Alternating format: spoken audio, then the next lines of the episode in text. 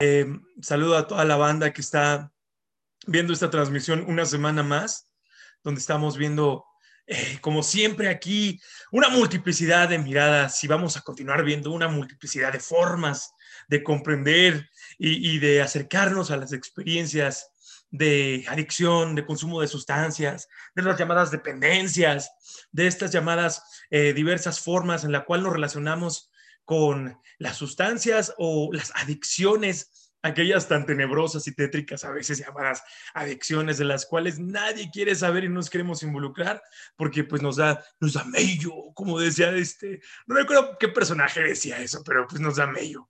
Este, eso nos da como esta, este estigma de inmediato, el hecho de pensar que, que si nos involucramos con una, una, una experiencia de este tipo, al rato pudiéramos perderlo todo. Este, mm, por algo Soren Kierkegaard hablaba de que menos pierde aquel que se pierde en su pasión eh, que aquel que ha perdido la pasión. Es algo bastante polémico, porque sí existe un riesgo de perdernos en la pasión, pero es un argumento que ocupaba incluso este Blaise Pascal, sí, una, un, un, pensador que tenía un corte bastante católico, sí, bastante religioso del siglo XVI, para que la pasión sea bella, necesita una condición, requiere una condición sine qua non, es decir, no puede zafarse de esa, es única, ¿sí? Para que toda pasión sea bella, requiere ser excesiva. Es por eso que luego muchas personas pues, no, no, no tienen una existencia apasionada, andan buscando por ahí este, una existencia con pasión y pues no la encuentran. Sí, digo con pasión, no de compasión, de tenerle ahí este, un poquito de misericordia. No, no hablo de ninguno de esos adjetivos o, alguna de esas formas de sinónimo. Es que eh, andamos buscando tener pasiones que no nos duelan. Sí, este, andamos teniendo este, pasiones, pues que no, queremos pasiones que no nos incomoden, este, queremos pasiones que no nos generen conflicto. Eh, así, este, buscamos pasiones que no nos generen ningún tipo de problemática, ningún tipo de, conflicto con alguna persona cercana, este, o, si es posible que no salgamos raspados, nos genera este, mucho, mucho, vaya, mucho susto, mucho pánico el hecho de podernos entregar a nuestras pasiones, porque es una cuestión real que, como lo mencionaba hace un instante, el mismo Pascal lo enunciaba este, toda pasión requiere ser excesiva. Y cuando es un exceso que la sociedad me apremia, que es algo que continuaremos charlando hoy, que es toda la parte apolínea, cuando es un exceso que la sociedad me celebra, no hay problema. Es algo que, que será bien visto y bien celebrado. Pero cuando es un exceso en la pasión, que inmediatamente, immediately, eh, la cultura va a ver como algo censurado, algo negativo, algo que debe de ser totalmente descalificado, entonces por inmediatez, lo primero que va a pasar es que la pasión que ustedes elijan, ya sea, no sé, consumir desde alguna droga, hasta, por ejemplo, tener un amante o varios amantes, varias relaciones, la poligamia, ¿sí? Si son ese tipo de pasiones, las que elegimos para nuestra existencia, vamos a ver de una manera casi, casi inmediata cómo la cultura va a comenzar a reprimir, porque nos da muchísimo miedo que haya personas que se pierdan en esas pasiones, en esas pasiones dionisíacas, en esas pasiones oscuras, en esas pasiones que son totalmente censuradas y pues son totalmente reprimidas.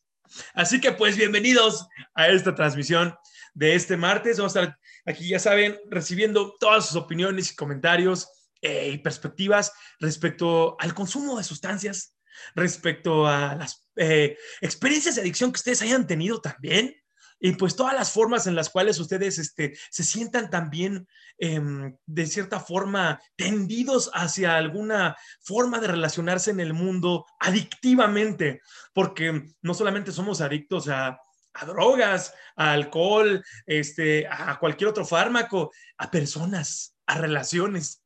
Eh, yo en una ocasión les platicaba, en alguna ocasión les llegué a platicar esto, este, y ahorita se los replanteo aquí con toda la, apertura que esta transmisión, recuerden que pues siempre les tratamos de ofrecer en adicción.es. ¿Dónde están los centros de rehabilitación para una persona que no puede superar un duelo, por llamarlo desde una perspectiva kubleriana, ¿sí? De Kubler-Ross, Elizabeth Kubler-Ross. ¿Para dónde están un centro de rehabilitación? ¿Dónde están los anexos? Para una madre que no suelta a sus hijos, no los deja volar, que los quiere tener ahí todos los días en su casa. ¿Dónde está el centro de rehabilitación? Para una mujer que es adicta a tener a sus hijos dependientes de ella. ¿Sí? ¿Dónde están los centros de rehabilitación? ¿Sí? Para un hombre así, machista, de hueso colorado, que quiere que su esposa esté ahí todo el día metida en su casa. ¿Dónde están esos centros de rehabilitación? Esos no los hay. ¿sí? Este, difícilmente vamos a encontrar trabajos de terapia, trabajos de rehabilitación, para que una persona regrese a ser, como dicen por ahí, que es una palabra popular, que es una palabra muy aclamada, regrese a ser sí misma. ¿Podremos llegar a ser nosotros mismos? Sí, este, es una búsqueda continua. De hecho, este, eh, hace unos días estaba leyendo un texto que, pues bueno, yo, yo les puedo hacer la, la recomendación en, en este preciso momento que se, que, se le, que se le llama, que se denomina, eh, de hecho lo tengo aquí en mis manitas, se llama la pseudopsicología de Steven Bryers. Si a alguien le interesa, ¿sí? Pseudopsicología Steven Bryers, pueden comenzar a ver ahí cómo es que las personas, cómo es que nosotros tenemos la tendencia, tenemos la creencia de que siempre estamos con alguna u otra condición que nos impide crecer bajo la pseudopsicología. Llegamos a creer que por el autoestima, porque nuestros padres nos golpearon o por una u otra cosa, estamos tendidos y condenados a que no vamos a desarrollarnos.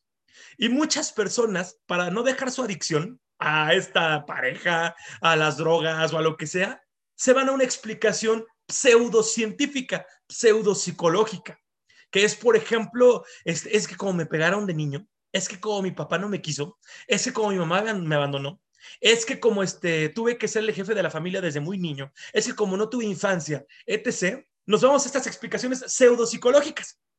Y una de ellas que, que menciona aquí el autor Bryers es la idea de que todo es por el autoestima. ¿Sí? Uno de los mitos de la autoayuda, de la pseudopsicología, es que nosotros creemos que gran parte de lo que nos pasa es por la autoestima baja. Cuando vemos que alguien tiene una relación, como le llaman por ahí popularmente, tóxica, problemática, conflictiva, codependiente y todas esas etiquetas que les ponemos a una relación que no funciona como a nosotros nos gustaría que funcionara. Porque esa es la realidad. Cuando una relación no es como nosotros queremos que, que funcione, inmediatamente tenemos un sinfín de adjetivos peyorativos y descalificativos, reprobables para esa relación. Pero simplemente es una relación distinta a la nuestra. Eso es todo. No está mal. No es una relación descompuesta. No es una relación negativa. Es una relación que es distinta a la mía. Pero entonces, como esta, esta mujer no ama al hombre como yo debería, yo creo que debería de amarlo, o como yo lo amo, ah, pues entonces vamos a poner aquí una etiqueta. Y entonces aquí es donde sacamos los mitos de la, de la pseudopsicología. Tiene baja autoestima y somos todos expertos. Ahí es donde sí nos creemos todos expertos en diagnósticos. No, no acabamos ni la carrera de psicología. Es más, puede ser que nunca hayamos agarrado un libro de psicología. Puede ser que en nuestra vida hayamos ido a terapia. Pero nos creemos bien chingones para diagnosticar a nuestros familiares, amigos, parejas, conocidos, este, compañeros de trabajo, etc. Es que mira la relación que tiene. Tiene baja autoestima. Sí, pues solamente así te explicas que aguanta tantas chingaderas de su pareja, ¿sí? Porque tiene baja autoestima. ¿Sí? Solamente así te, te, te, puedes explicar que pueda meterse tantos días, tanta droga durante tanto tiempo. Pues sí, tiene baja autoestima. Es la única explicación que nos damos, ¿sí? No podemos abrirnos al campo de posibilidades que puede significar que una persona puede soportar un evento eh, doloroso, conflictivo, etcétera. Eh, puede haber un sinfín de elementos más que lleven a que una persona esté viviéndose una, una situación conflictiva. Pero nosotros, la única que podemos pasar en esta cultura, o la más común, es tiene baja autoestima. ¿A poco no? Nos encanta decir que una persona tiene baja autoestima y, no, y con eso la persona incluso se lo llega a creer. Y entonces ahí andamos con nuestro diagnóstico que nos dio nuestra comadre, nuestro diagnóstico que nos dio nuestro compadre. Y sí, pues, seguramente tiene razón. ¿Por qué? Pues porque este, lo vio en un programa de televisión lo vio este, en, este, en la revista de TV y novelas, lo vio en otro programa, lo vio en otro, en otro, en otra, en otro libro que encontró en el, en el Sangrons o en algún otro texto, y ahí se interpreta que tiene baja autoestima. Muchos de los problemas que muchos de ustedes, como yo, hemos tenido, es porque creemos que tenemos baja autoestima. ¿Sí? Nos hemos comprado esa realidad y nos la compramos de tal grado en que ya no la cuestionamos ni, de, ni así, ni de broma la cuestionamos. Decimos, sí, pues tengo baja autoestima. ¿Por qué? Y buscamos la causa. Porque vivimos en un mundo que está casado con el pensamiento causal. Todo tiene que tener una causa. ¿Sí? Entonces, a ver, pues, ¿por qué será? Pues porque tus papás no te querían. Claro, por eso tienes baja autoestima. Y ya, con eso explico que voy a tener una vida miserable de relaciones de pareja. Con eso explico que voy a tener una vida condenada a tener conflictos de drogas, de, alcoholismo y un sinfín de problemas y voy a ser un fracasado en el área laboral. Tan, tan. ¿Sí? Con eso ya está definida mi existencia.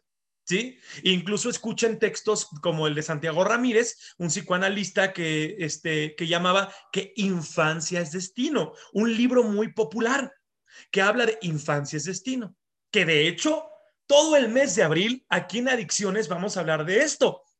Ya que estamos en el mes de las y los niños, vamos a charlar sobre todas estas ideas que traemos, tanto en las tribunas de los miércoles, que por cierto los esperamos mañana, así como en los lives de los martes, como hoy, vamos a hablar de toda esta mitología que hay de que infancia es destino. ¿Sí? Traemos una serie de abordajes en nuestra mente creyendo que infancia es destino.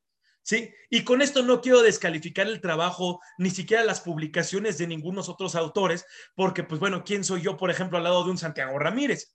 Simplemente es tratar de entender de que es una forma de ver la realidad, es una forma de entender un fenómeno. No es la única forma de entender la realidad. Sin embargo, a veces, cuando comenzamos a tratar de inmiscuirnos, de sumergirnos en la comprensión y en la forma en la cual nosotros vivimos nuestra realidad, nos casamos con la idea más popular, porque somos como una serie de manada, una serie de, de animales así de establo que va atrás, atrás, atrás de lo que está de moda. Y como vamos atrás de lo que está más ferviente de moda ahorita establecido, pues lo que dice este, la persona más aclamada ahorita en el mundo de la, de la psicoterapia en algún programa, esa persona tiene la razón. O como lo que dice ahorita este, el nuevo coach que salió en la televisión, ese es el que tiene la razón. No nos cuestionamos que hay muchas posibilidades de vivir la experiencia. Hay muchas posibilidades de vivir la realidad. No hay una sola verdad. Y asimismo nos hemos comprado desde hace muchísimos años la idea de que todo lo que ocurre en la infancia va a predestinar nuestro futuro. Para muestra, un botón.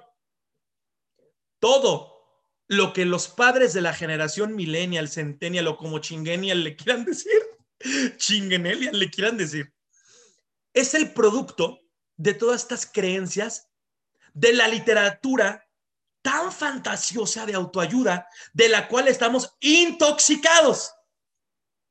Porque si no fuera por esta visión que nos ha intoxicado de que hay que cuidarnos de todas las chingaderas de la infancia, que cabe señalar, no por eso significa que no hay que tener con un cuidado, un resguardo y hay que proteger esta etapa tan frágil que es la infancia, pero no es lo mismo que sobreproteger y meter en una burbuja al niño, recordando que el niño tiene que comprender el mundo a través de su experiencia. Si no fuera por esa literatura, hoy no estaremos viendo los eventos que estamos viendo. Como los padres de las generaciones anteriores tuvieron mucha carencia, tuvieron mucha hambre, mucha sed, muchas ganas de salir adelante y no tenían oportunidades siendo de familias de 10 hermanos, 15 hermanos, y tenían que seleccionar quiénes de ellos iban a estudiar una carrera, porque a lo mejor nada más dos, tres iban a poder ir a una universidad y los demás iban a quedar nada más siendo a lo mejor una carrera técnica, obreros o simplemente alguna otra eh, profesión o algún otro oficio muy simple, el cual ellos no era malo, pero no era el que querían, se esforzaron en darle a sus hijos, a estos niños, todo lo que ellos no tuvieron. Y por eso también tratando de compensar estas heridas, nada más tuvieron uno, dos, tres hijos a lo mucho. Y ahora por eso yo quiero que mi hijo no sufra lo que yo sufrí. Por lo tanto, le voy a dar una sobreapapachada y una sobrecompensada a mi hijo, tratando de que él no tenga los dolores que yo tuve. La generación de hoy las generaciones de los ochentas para acá, han tratado los padres de darles una sobrecompensada para que no sufran estos dolores y angustias que ellos tuvieron. El resultado de hoy lo vemos. Es tan difícil que encontremos una cultura del esfuerzo. Es tan difícil que encontremos una visión de que alguien quiera sobresalir, porque los padres pretendieron que a estos niños no se les tocara, no se les pasara, no les ocurriera absolutamente nada. Por ende, hoy vemos que es tan difícil que la infancia de esas generaciones que hoy ya son adultos, hoy ya somos adultos, puedan ver en el mundo algo que les satisfaga. Vemos que anteriormente nuestros abuelos, nuestros bisabuelos, tenían una condición que quizá les bastaba, quizá no les satisfacía pero les bastaba para vivir ya sea económica, laboralmente, familiarmente. Hoy estamos frente a una sociedad voraz, una sociedad, una generación de niños, de vástagos, que nada les es vasto para vivir. Nada les satisface, nada absolutamente les llena para estar bien en el mundo. Paradójicamente, son la generación, somos la generación que tienen tanto y tienen tan poco. Están llenos de tanto y están tan vacíos de todo. ¿Por qué se da este fenómeno? Evidentemente, como lo acabamos de mencionar, se les quiso cuidar la autoestima a estos niños. Se nos quiso cuidar que no se nos lastimara, que no tuviéramos un impacto psicológico irreversible en nuestra infancia, que los maestros no nos hablaran fuerte, que nuestros padres no nos fueran a decir nada que nos traumase, que nos lastimase, que tuviéramos un sinfín de cosas que nos facilitaran la existencia. Poniéndolo con el eje del tema de hoy, quisimos tener niños muy apolíneos. Hoy hablamos como segundo momento del podcast, la semana pasada hablamos del otro, fue, fue un hilo del mismo, Apolo y Dionisio. Apolo, este dios ordenado, este Dios tan presentable, tan bello, tan pulcro, tan estético. Y Dionisio, este Dios desmadroso, excesivo, desordenado. Se nos olvida que los niños necesitan un poco de los dos, así como nosotros. Cuando ustedes han tenido existencias aburridas, aletargadas, fastidiadas, que de repente pueden llegar a decir, me lleva la chingada, no tengo para dónde chingados hacerme, ya estoy aburrido, la vida de hueva que he construido. Es quizá, y solo quizá, porque no hay una forma de decir generalizaciones, que Apolo está muy presente en la vida. Es decir, el orden.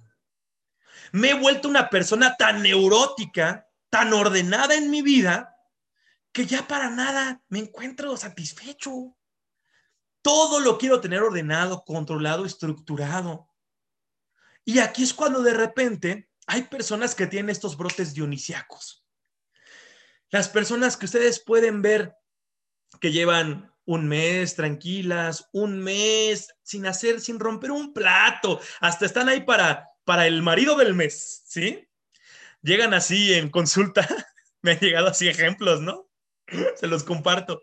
Llega así la esposa bien feliz. No, es que había de ver mi marido. ya lleva un mes sin tomar, ya lleva un mes sin meterse sustancias, bien orgullosa, o sea, presume de su marido Apolinio, ¿sí? Se siente orgullosa.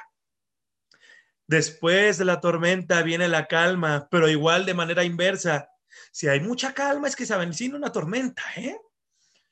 Y de repente, ¡boom! El marido se pierde una semana completa. Se fue con los amigos a la playa, se fueron a alcoholizarse, a drogarse, lo que sea. Se fue con la amante, se fue con dos amantes, qué sé yo. Y vuelve a pasar. Porque para que nuestra existencia de repente tenga un poco de, tendencia apasionante, no sea tan insípida, o pueda de repente tener un poco de, de sazón, ¿sí?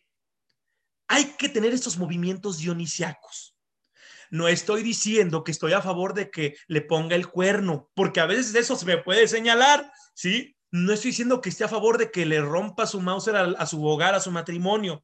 No estoy a favor de que se meta sustancias. Estoy hablando de que cuando vivimos bajo un orden muy, muy, muy reprimido, tenemos que encontrar un poco de oxígeno. Cuando hablamos en este caso, en el contexto de los terapeutas, a veces los terapeutas llegamos a ser formados bajo un espíritu apolíneo, pero bastante riguroso, donde creemos que por ser terapeuta yo tengo que ser bien portado, tengo que ser un terapeuta ordenado, organizado que no tenga casi, casi malos pensamientos, ni malas ideas, ni malas verbalizaciones. E incluso la sociedad nos lo demanda. A mí eh, en muchos momentos me han hecho comentarios como, ¿y a poco tú eres terapeuta, cabrón? ¿Sí? Si andas acá, todo acá, todo barbaján, todo este bagastrán, sí, todo callejero por derecho propio. ¿A poco tú eres terapeuta?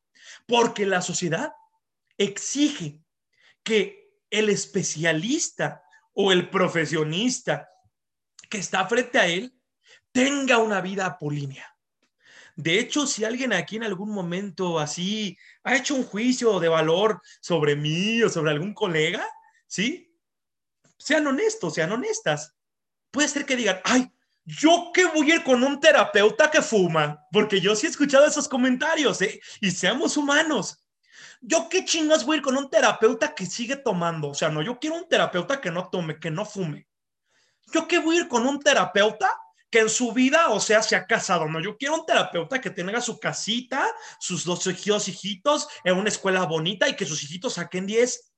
Por ejemplo, quienes aquí van a terapia, no le perdonarían quizá a su terapeuta si se enteraran que le puso el cuerno a su pareja si se enterarían que quizá, se enteraran que su terapeuta quizá se mete drogas, si se enteraran que quizá su terapeuta eh, abandonó a su familia, inmediatamente crearían un juicio de valor donde, uff, quizá abandonarían el consultorio, ¿eh? Salvo que tuvieran ya una relación muy, muy, muy, muy cercana con su terapeuta. Y cuando hablo de cercana no me refiero a que sean compadres, a que se vayan a echar unas puntos, que se vayan a comer al cafecito, no. Me refiero a que tengan una relación de confianza, donde realmente se construya un interés por la vida del otro, donde realmente se comprendan las decisiones del otro. De ahí en fuera, un terapeuta que no sea apolíneo es castigado. ¿Sí? Y ahorita pongo el ejemplo del terapeuta. Hay tantos ejemplos que podemos poner cuando somos adultos. Ahorita, de hecho, puse aquí como subtema la madurez, ¿sí? La madurez del terapeuta, pero podemos hablar de la madurez de quién? ¿Del médico? ¿Sí? La madurez de quién? ¿Del administrador, del abogado? ¿De cuántos les gusta? Vivimos en una sociedad donde tenemos que ocultarnos para poder permitir que emerja Dionisio para que salga Dionisio, todo este espíritu dionisiaco, tenemos que ocultarnos, tenemos que taparlo, porque estamos sumamente reprimidos. No podemos permitir que salgan nuestros espíritus carnales y primitivos. Es tan difícil, de hecho lo pueden ver, hay una película muy, muy padre que se llama Eyes Wide Shut de Stanley Kubrick, Ojos Bien Cerrados, donde sale Nicole Kidman y Tom Cruise desde hace como 20 años, si no es que más esta película, este, donde pueden ver cómo eh, hay unas reuniones muy exclusivas, reuniones privadas, que hacen grandes jefes de gobierno, grandes jefes profesionales, eh, grandes personas de ciencia, y se reúnen en un lugar específico para poder permitir que explote todo el espíritu dionisiaco. ¿Sí? Por fuera son personas, como se llama, de bien. Son personas, como se les dice, ordenadas. Son personas, como se les dice, pues que no rompen un plato. Pero de vez en cuando, una vez al mesecito, se reunían para permitir que todo el espíritu primitivo emergiera. Y asimismo, son cosas que nosotros nos da mucho temor que salgan de nosotros. Sí, disculpen la redundancia. Darnos cuenta que nuestro terapeuta, nuestro médico, nuestro abogado, nuestro este, consultor o la persona que ustedes quieran, así como nosotros, somos humanos, ¿sí? Y somos personas con deseos, con apetitos, con fantasías y con un sinfín de pulsiones primitivas, humanas, carnales. No queremos ni siquiera abordar ese punto. Nos da temor, ¿sí? Y entonces cuando veo un día, incluso como los memes que andan posteando luego, ¿no? Estudia para que cuando te vean, cuando te vean tirado en la calle digan, levanten al doc que se puso bien pedo, ¿no? Levanten al abogado, levanten al leak que ya está bien drogado. Todo eso nos han hecho creer en la cultura que cuando acabamos una carrera se quita. ¿Sí? Nos han hecho creer en esta cultura que cuando acabamos una licenciatura, ya, el alcohol, la adicción, la fijación, las necesidades, las pulsiones se quitan. ¿Sí? Para muestra otro botón. Llegamos a pensar, muchas chicas en esta cultura llegan a pensar esto, muchas mujeres, que cuando se casen con este cabrón, se le va a quitar a este lo borracho. Hay una fantasía, no sé de dónde la han aprendido, no me pregunten, yo no tengo idea, soy muy ignorante en este campo, ¿sí? Se piensa que cuando yo me case con este güey, se le va a quitar lo, alcohólico, lo drogadicto. Hay una fantasía ilusoria de que cuando se enamore de mí, va a madurar. Va a pasar de un estado apolíneo a un, de, una, de un estado dionisiaco a un estado apolíneo. Llego a pensar eso, ¿sí? Y muchas personas en terapia sufren por estas cosas decía mi abuelito, sufro mucho con chencha, ¿sí? Sufren mucho por estas cosas, sufren porque creen que van a en algún momento a cambiar a su pareja y creen que eso va a pasar cuando en algún punto van estas personas a obtener una madurez, no sé en qué instante, en qué situación, cuando ya tiene la conciencia de que estoy casado, estoy comprometido. ¿En qué momento llegaron a construir eso? ¿En qué momento llegamos a considerar eso? ¿En qué momento llegaron a considerar estas cosas? Pero seguimos con el sesgo, seguimos con la idea de que la otra persona tiene una visión parecida a la mía y que la madurez significa dejar las pasiones.